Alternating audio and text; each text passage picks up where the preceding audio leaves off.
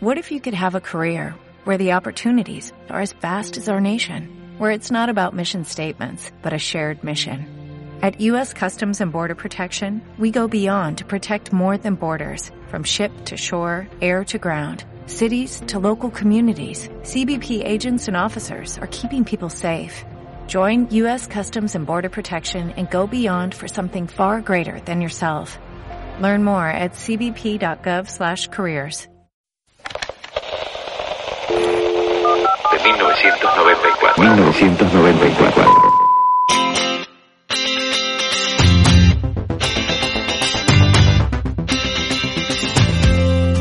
Tironi presenta Un Cuarto Propio, 25 años de transformación. Bienvenidos y bienvenidas a esta segunda temporada de Un Cuarto Propio, el ciclo de podcast de Tironi en el cual buscamos reflexionar sobre distintos temas que son parte de la agenda con la cual estamos escribiendo nuestro futuro como sociedad. En esta ocasión hablaremos sobre el hidrógeno verde como una solución energética real para enfrentar los desafíos ambientales vinculados al cambio climático. Además del potencial natural que tiene Chile para producirlo, los expertos en este tema ven a nuestro país con muchas ganas de hacerlo. Para conversar sobre esto estamos con Patricio Lillo, académico de la Escuela de Ingeniería de la Universidad Católica, miembro del Centro de Energía de esa casa de estudios y director de la Unidad de Tecnologías del Hidrógeno. Bienvenido, Patricio, a un cuarto propio. Hola, Mónica, muchas gracias por la invitación. Vamos entonces con la, con la primera pregunta. Aunque el hidrógeno se utiliza, Patricio, hace mucho tiempo, no era viable como alternativa para hacer de la matriz una matriz energética más limpia. ¿Qué pasó en estos dos últimos años para afirmar que se está iniciando una nueva revolución industrial que debería reemplazar la era del petróleo? Eh, bueno, lo que ha ocurrido es lo que ha estado pasando en los últimos 50 años respecto a la conciencia eh, de la necesidad de descarbonizar las fuentes energéticas. Eh, esto ha tomado distintos carriles, desde eh, medidas que apuntan a la mayor eficiencia de los vehículos, fuentes para energía renovable, centrales eléctricas, digamos, no contaminantes y no emisoras. Y también le ha tocado el turno al hidrógeno, que se ha planteado como una alternativa más y donde, donde se han estado desarrollando esfuerzos tecnológicos, eh, sociales, para, para impulsarlo. Y han, han, ocurrido principalmente dos cosas. La primera, han habido desarrollos significativos en las tecnologías asociadas a su producción, almacenamiento y uso. Y segundo, es que se han producido esfuerzos eh, grandes, mayúsculos, de sociedades, de países, de políticas públicas, de empresas y corporaciones, que han permitido aprovechar eh, esos desarrollos tecnológicos. El, hidrógeno en particular es una tecnología eh, muy susceptible a la economía de aprendizaje, es decir, que, que eh, los pequeños conocimientos acumulados impactan mucho en el uso y en los costos de estas tecnologías y, también es una tecnología muy sensible eh, respecto a las economías de escala, es decir, grandes volúmenes de producción y uso generan reducciones significativas de los costos. Entonces, estas dos cosas ocurriendo simultáneamente han permitido que el hidrógeno se empiece a posicionar como una alternativa viable. No tanto por el costo hoy día, que sigue siendo una tecnología relativamente cara comparado con la alternativa, pero eh, los ojos están puestos en lo que va a ocurrir en los próximos años. Es la expectativa de reducción del costo lo que nos tiene ahora conversando sobre el hidrógeno. Hoy se menciona a Chile como uno de los países que podría liderar el desarrollo en la región. Eh, hace poco más de un año, si no me equivoco, tú señalabas que Chile debía elegir entre ser un espectador o un actor proactivo en el desarrollo del hidrógeno verde. Eh, ¿Qué crees hoy día? ¿Estamos siendo capaces de avanzar en esta materia lo suficientemente rápido? Chile tiene ventajas comparativas en el hidrógeno porque es un país que es capaz de eh, generar energía eléctrica renovable sin emisiones de CO2 directa. Eh, a altos volúmenes, a bajos costos. Y esa energía es uno de los insumos principales para la determinación del costo del hidrógeno. Eh, Chile tiene las mayores tasas de radiación solar del mundo, tiene un gran polo de energía eólica en el sur de Chile, en la macrozona sur, está el potencial de la energía geotérmica, etc. Eh, es decir, eh, sí o sí existen las condiciones para que Chile se posicione como un referente en la producción de hidrógeno en mercados nacionales e internacionales. Están ocurriendo cosas eh, aceleradamente. Chile está tomando posiciones, hay proyectos en marcha en distintos estados que nos están posicionando, nos están perfilando bien. Eh, lo que sí, por supuesto, todavía está pendiente es eh, un compromiso que esté a la mano de un presupuesto que esté a la par de las metas que nos tenemos, que tenemos por delante. el sector privado ha sido muy activo, el sector público también ha sido un gran articulador del mundo público-privado, eh, ha empujado una estrategia regulatoria, eh, ha estado impulsándolo en la agenda constantemente. Sin embargo, para llegar a ser eh, referente y para tomar posición de esa ventaja comparativa, todavía es necesario esfuerzos muchísimo más grandes de los que estamos dando. Para terminar con un ejemplo, si yo considero lo que se está invirtiendo en tecnologías del hidrógeno en España, en Alemania, en Portugal, por persona y por dólar de PIB de cada país, es decir, si lo ajusto, eh, estamos todavía 10, 20, hasta 30 veces por debajo de, lo que otras sociedades están invirtiendo en desarrollar y posicionar estas tecnologías. Eh, si, si, bien entiendo, entonces todavía estamos entre ser espectadores y agentes y actores más proactivos, ¿no? Exacto. Yo creo que dadas nuestras condiciones, vamos a tener un rol en el hidrógeno que también hay que decir, ojalá lo conversemos un poquito más adelante. Eh, el hidrógeno no es la solución para todo, eh, tiene un nicho bastante particular. Eh, vamos a tener un rol que jugar en el hidrógeno, pero todavía está definiéndose cuál es la posición que nosotros vamos a tomar respecto a ese hidrógeno. Si vamos a ser un tomador de tecnología, si vamos a ser más bien un lugar donde esas tecnologías se van a, se van a implementar, donde se van a sacar partido o bien si vamos a liderar algunos aspectos de la cadena de valor del hidrógeno. Em, tú recién decías que la escala en este tema del hidrógeno es súper importante. Además del sector minero, ¿qué sectores los ves liderando en este tema en los próximos, no sé, cinco o siete años? Hoy día no se puede hablar de horizontes muy, muy lejanos. Sí, la respuesta a eso son las condiciones naturales del hidrógeno como combustible. Yo te decía recién que el hidrógeno no es la solución a todos los problemas para reemplazar al diésel. El hidrógeno saca sus ventajas especialmente en vehículos que requieren alta autonomía y que llevan o que pesan harto, que llevan mucha carga o que pesan harto. Y esos son los vehículos industriales, de uso industrial. Por ejemplo, camiones mineros, eh, camiones de carretera de largas distancias, buses interurbanos, eh, equipos industriales. Entonces, todos aquellos sectores que ocupen ese tipo de vehículos van a ser los primeros donde van a poder posicionar el hidrógeno respecto a su alternativa, primero al diésel y segundo a las baterías de ion litio. Eh, entonces, el transporte carretero debiese jugar un rol importante. Estamos hablando de cualquier vehículo que lleve cargas importantes sobre lo que habitualmente pesa un vehículo. Hablemos de 10, 20 toneladas y eso incluye un bus o, un camión de transporte. Eh, y que tenga que recorrer más de 100 o 200 kilómetros, es decir, que requiere autonomía por sobre dos o tres horas, es un vehículo donde el hidrógeno eventualmente va a presentar una mejor alternativa que las baterías de transporte carretero, eh, vehículos mineros de alto tonelaje, ferrocarriles, eh, el hidrógeno, hay, hay un, hay un eh, por definición, no todas eh, las líneas férreas pueden ser electrificadas. Y es ahí donde el hidrógeno también eventualmente podría jugar un gran rol. Entonces, el hidrógeno podría acompañar el desarrollo ferroviario eh, de Chile. Y también el transporte marítimo, para terminar. hay ventajas naturales también de ocupar el mismo hidrógeno que se ve que se va a ocupar en mercados internacionales, que probablemente sea transportado en barcos tipo barcos metaneros, para que sea el mismo combustible el que se utilice en esos vehículos. Entonces ahí también hay una buena oportunidad para utilizar el hidrógeno como combustible. Estás escuchando el podcast Un Cuarto Propio. ¿Qué se necesita hoy del Estado, a tu juicio, para que el hidrógeno, el desarrollo del hidrógeno verde en Chile sea una realidad y también se pueda cumplir esta meta autoimpuesta de que represente 20% en la matriz energética al 2040? Eh, se necesitan varias cosas y hablo aquí en el Estado también en el sentido de, cómo nosotros como país, como sociedad queremos eh, fomentar el uso de estas tecnologías. Primero se necesita generar confianza en el sentido de eh, generar las garantías de que este tipo de proyectos tienen sustento y tienen futuro en el país, de distintas maneras, estableciendo metas con políticas de desarrollo más globales, más generales.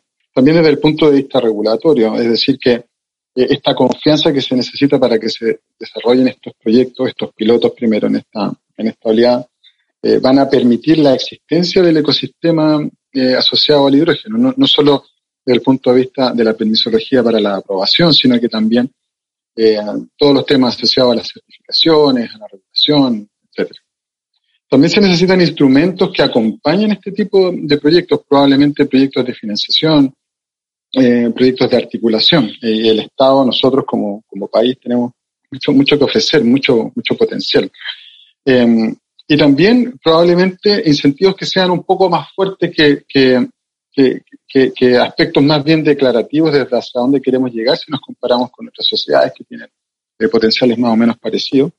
Estableciendo metas, estableciendo cuotas o incentivos de algún tipo, como ya se ha hecho con otras tecnologías.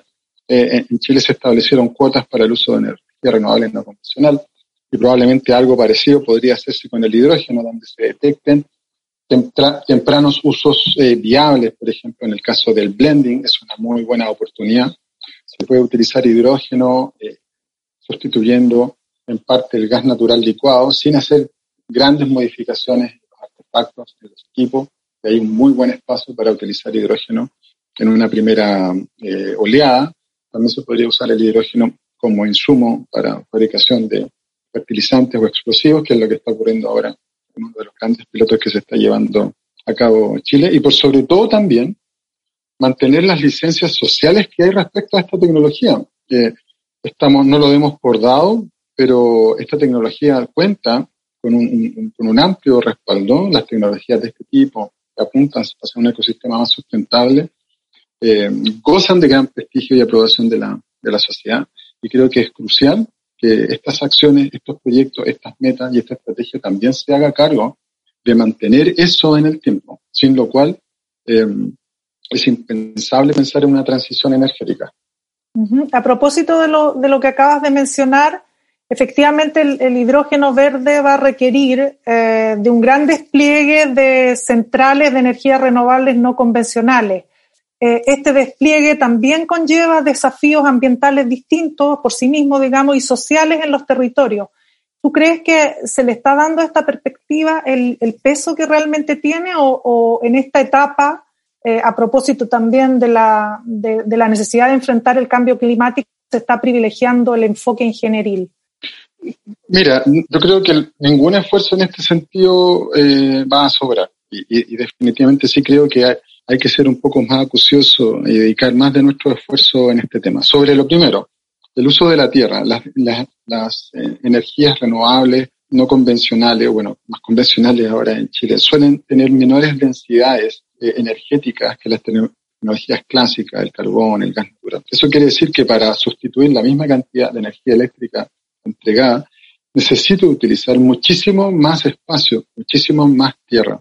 Es decir, esta sustitución también viene a un costo que tiene que ver con eh, la interacción que se va a producir con la sociedad, el uso intensivo de la tierra. Y es importantísimo, importantísimo seguir contando con eh, las licencias sociales, seguir contando con las garantías de que eh, se está desarrollando de manera conjunta con la comunidad. Segundo punto tiene que ver con el agua, que es una discusión que recurrentemente aparece en, en las instancias donde discutimos estos temas con el resto de la sociedad cuando salimos de este círculo un poco más técnico, tiene que ver con el uso del agua. Y hay decir dos cosas. Primero, la cantidad de agua que se va a necesitar eventualmente para lograr grandes sustituciones de hidrógeno es relativamente pequeña desde el punto de vista cuantitativo. Es decir, si yo mañana mismo sustituyera todo el diésel por el hidrógeno, por el hidrógeno en el caso de Chile, el aumento del consumo de agua no alcanzaría el 1 o 2% de la que ya se utiliza para uso eh, industrial, por ejemplo. Pero, sin embargo, eh, el tema del agua hoy día es un tema crítico, digamos. Es muy atingente, es muy contingente. Se está hoy día tratando de una manera particular en el, en el proceso constituyente, por ejemplo. Eh, entonces, es un punto que levantó al que hay que prestar muchísima atención, porque esto no es una discusión cuantitativa, sino que es cómo aprovechamos la oportunidad de esta transformación tecnológica para generar este sentido de desarrollo conjunto, justo.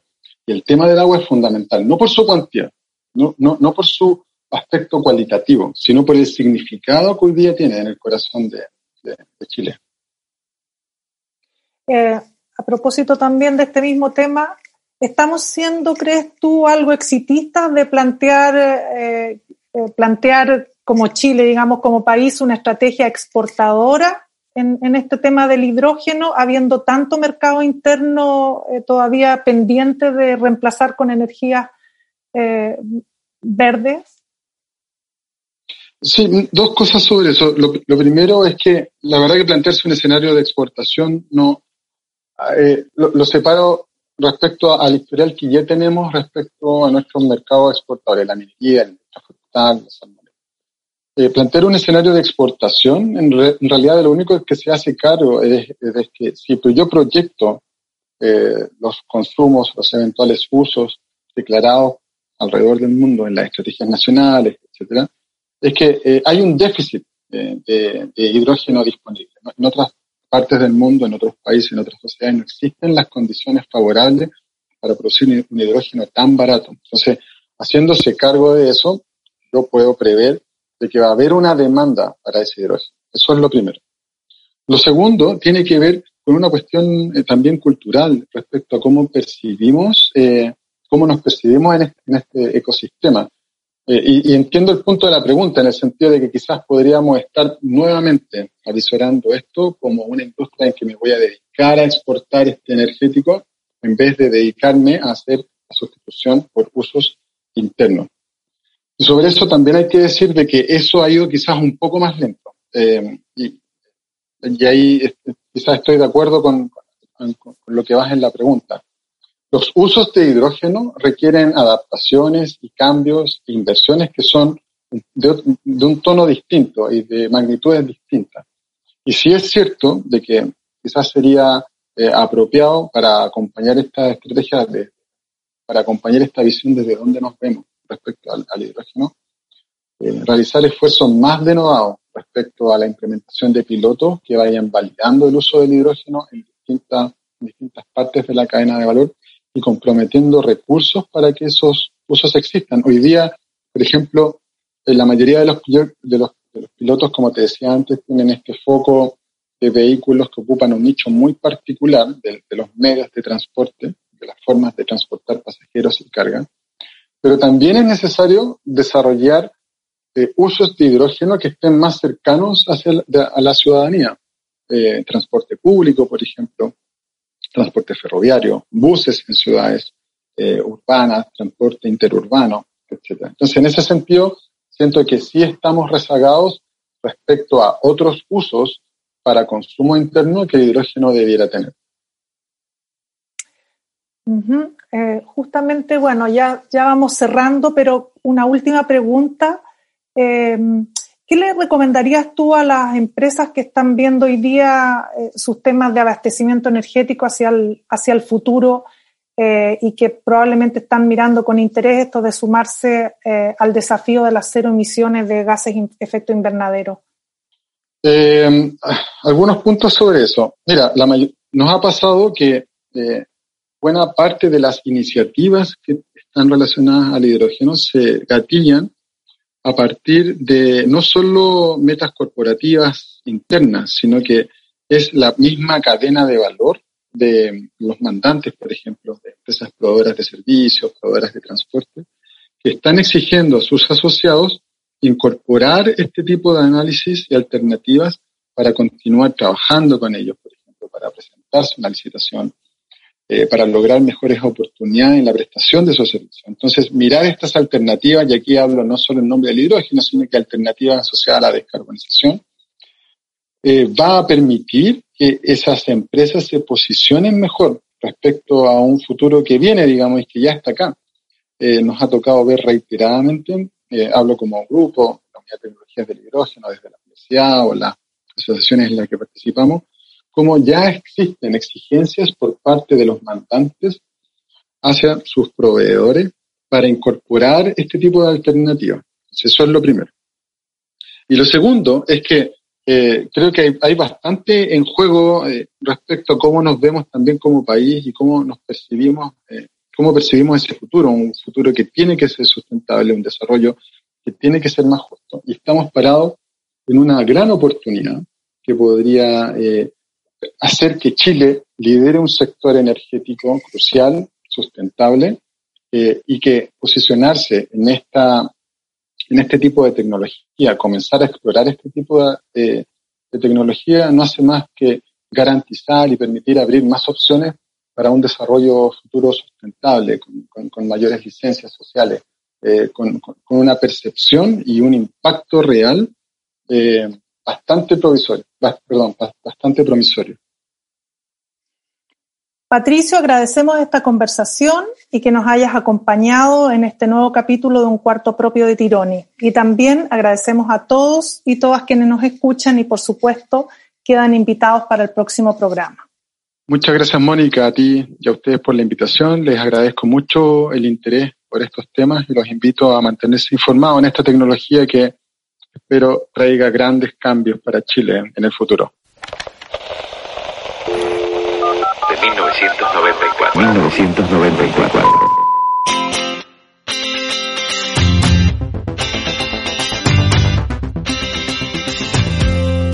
Tironi presenta Un Cuarto Propio, 25 años de transformación